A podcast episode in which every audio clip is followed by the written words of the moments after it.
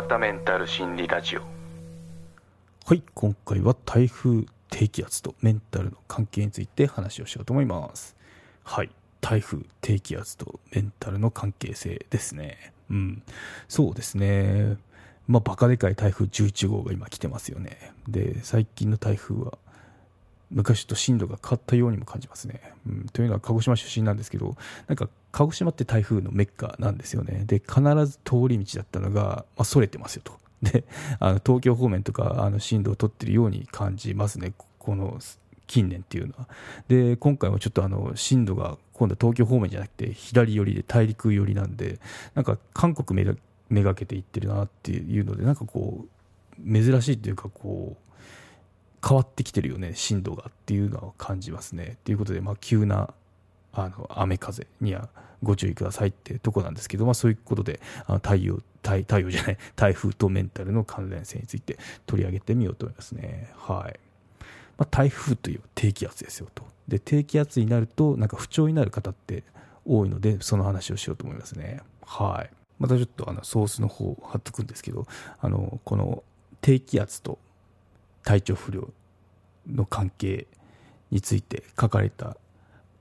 ものがあったんで、リンクの方貼っておきますね、概要欄に。はい、興味がある方覗いてみてくださいなんですけど、はい、体調、体調じゃない、不調の原因は低気圧ってことで、雨の日は頭が痛くなる、台風が近づくと喘息発作が出るとか、あの梅雨時に古傷が痛むなど、天気が原因で起きる体調不良っていうのは、医療現場から昔、医療現場では昔から気象病と言われているみたいですね。うん。そういうふうな俗称があるみたいですね。で、気象病として最も多い症状が頭痛ですね。で、他にも首の痛みとかめまいとか耳鳴り、喘息、あと関節とか神経痛、そしてうつや不安症も規制、規制じゃない、気象病の原因の一つと言われてますね。うん、そうで症状がひどくなると、まあ、職場の理解が得られずにこの休職とか退職せざるを得ないっていう深刻な方も出てしまうので、もうちょっとあの、うん、大変ですよね。はい、こういった類のものってこう自分がその該当しない場合ってこう気持ちが分かんないんでそんなに深刻なのって考えがちですけど、まあ、その当事者にとっては結構大変な問題ですのであそういうこともあるんだねっていうのをこう知るっていうことが大事ですよね。はいとですねで、まあ、これなんですけど、まあ、なんでそんな気象病が起きるのっていうとこなんですけど自律神経に関連があるそうですね。はい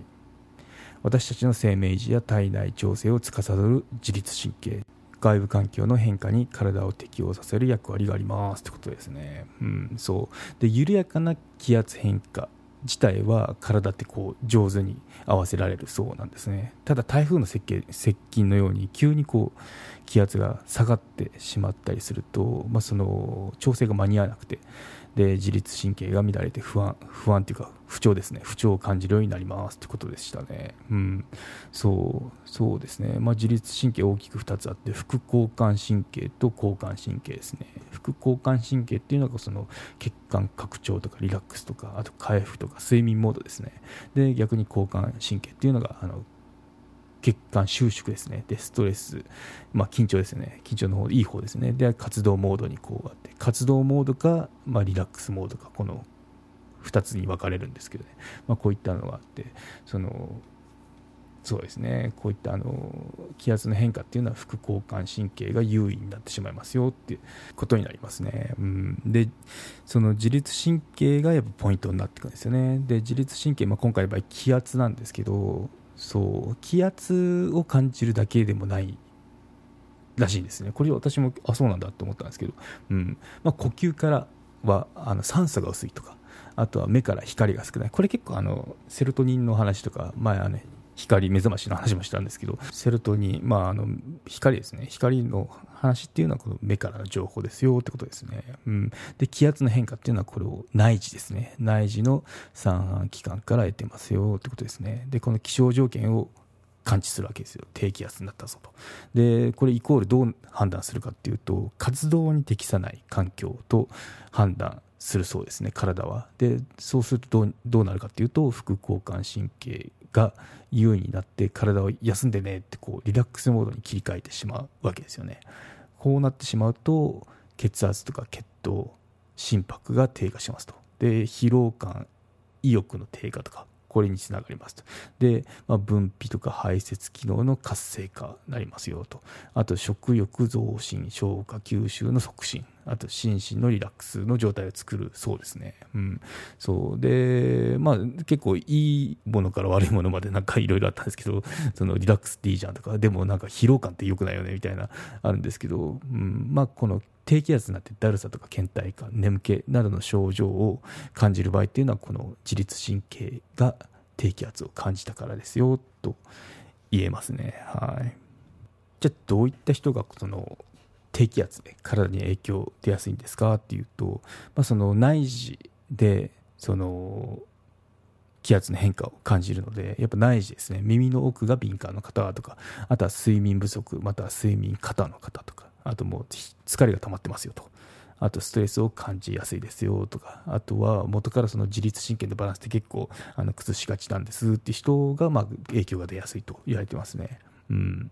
そうですね。まあ暑い季節にのぼせ冬い季節には冷えるとか、あとは新幹線、飛行機に乗ると耳が痛くなる。結構あの、いますよね。ちょっと苦手なんですって人とか。あと、片頭痛持ちとか。あとは乗り物酔いしやすい方。まあ、やっぱ三半規管系ですよね。っていう方は影響が出やすいと言われてますね。うん。そう、どうです？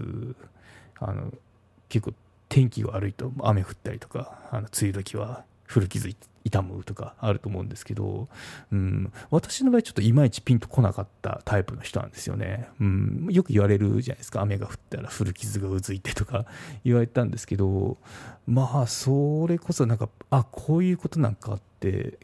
思って、まあ、今ちょっとあの普段は全然 OK なんですけど、まあ、体調によるのかな？体調によるとそのやっぱあの分かるなって時があるんですよ。っていうのは一番最初に感じたのがそれこそ台風の時で東京で働いた頃ですかね。東京のオフィスで台風来るって時にあこれもしかしてしかもそれちょっと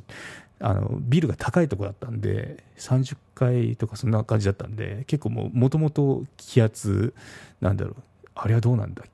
高いと薄くなるのかな？うん。ちょっと気圧が普通とは違うような環境にいたんですけど、もろに影響を受けましたね。多分低気圧の方ですよね。気圧が、高度が高ければ、気圧っていうのはその圧力が減ってくるそうで低気圧ですね、うん、低気圧に台風来たんで余計低気圧っていう状態ですね、うん、の時に台風来てあのちっちゃい時にあの左腕骨折したんですよね。で入院して手術までした。結構あのハードな骨折だったんですけどその古傷がうずいたんですよね。でああこのことかって思いましたね、うん、普段全然 OK なんですけどもちょっとその特殊なビルにいたっていうのもあるんですけどね、うん、そうああこれかって納得した瞬間がありましたね。うん、であと弱ってる時ですね、あの休職中ですね、今全然 OK なんですけど、ピンピンなんですけど、メンタルが弱ってた時も気圧の変化って感じましたね、雨の日、結構辛かったですね、気持ち的に。うん、で、肩こりもあったかなって思いますね、その天気が。悪い時っていうのは、普段も肩こり状態だったんですけど、余計肩こりみたいな。なんで肩こりとだるさっていうのは感じてましたね。うん、なんでその、まあ、体調によるよりますね。体調弱って時っていうのはやっぱもろに影響を受けちゃうのかなって思いますね。はい。なんでそうですね。皆さんどうですかってところがあの気になるとこではありますけど、うん、メールマガで返信でもいいですしあとツイッターやってるんでツイッターにあのメッセージくれてもいいですね。はい、うん、ちょっと知りたいですね。はい。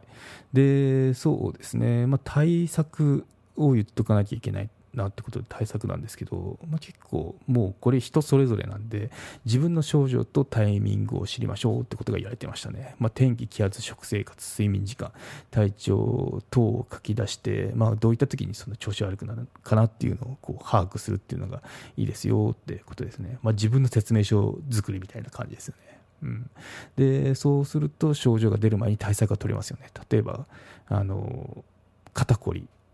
するんです。だったらストレッチとかつぼ押しとか。あとめまい耳鳴りがするんです。っていう時は、まあ、市販の酔い止め薬とか。あとは倦怠感やだるさだったらしっかり睡眠しましょうねっていうようなことが言われてましたね、うん、そう。あとはまあバランスのいい食事とか。起床時間毎日同じ時刻にしましょうねってこう、まあ、当たり前っちゃ当たり前のことなんですけどなかなかできないことをいつも通りのことを言ってましたね。そう夜遅くスマホやパソコン見ないとか、まあ、やっぱこの自律神経整えましょうねっていうようなことが言われてましたね。まあ一番ここであの重要なのはその自分の症状とタイミングを知るかなっていうのが一番かなって思いましたね。例えばまああの本当に台風来た時にまあなんだろう気分が落ち込むとか雨降った時は気分が落ち込むっていうのがあったら天気予報でああそろそろ雨来るなとか台風来るなって時にこのしっかり寝るとか栄養をつけるとかいう対処ができるんで、まあ、そこが一番自分のその症状とタイミングを知るっていうのが一番だなって思いましたね。はいということで今回のまとめにいきましょう。台風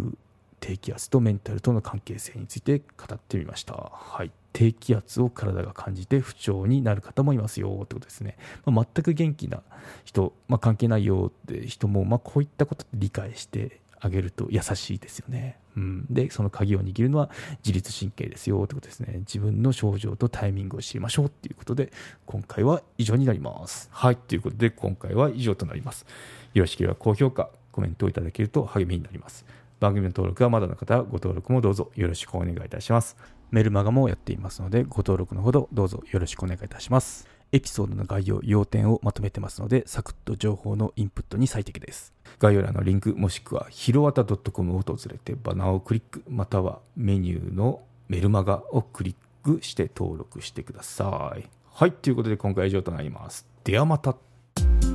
有料チャンネルのご案内をいたします。サブスク版チャンネル、ひろわたメンタル心理ラジオプレミアムを Apple Podcast で木曜に配信中。サブスク会員は今までの会員限定エピソード全てを聞くことができます。Windows の方も iTunes から聞くことができます。トライアル期間も設けてございます。ご登録して応援いただけると励みになりますので、どうぞよろしくお願いいたします。